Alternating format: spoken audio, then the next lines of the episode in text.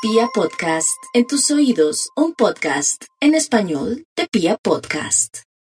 La gran paradoja de este mes es que los Virgo se inclinan para meterse en su propio laberinto. Se considera como un signo de introversión, de introspección, de ensimismamiento, de resguardarse en los propios eh, laberintos. Pero sucede que por ahora brillan como reyes.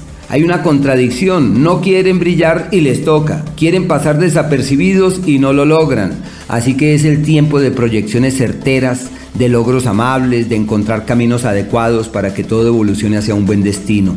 Un ciclo próspero, expansivo de mejorías económicas, de oportunidades laborales, sus iniciativas, su empuje y su fuerza los lleva hacia los mejores destinos. Encuentran asimismo aliados, aunque sobre todo son aliadas, mujeres que son soportes para poder evolucionar debidamente. En el amor es un tiempo favorable, pero para la amistad y la camaradería. Es necesario estar pendientes de la salud, temas circulatorios, temas cardíacos, ojo con dejarse llevar por las circunstancias, el autocontrol es la clave durante este margen de tiempo.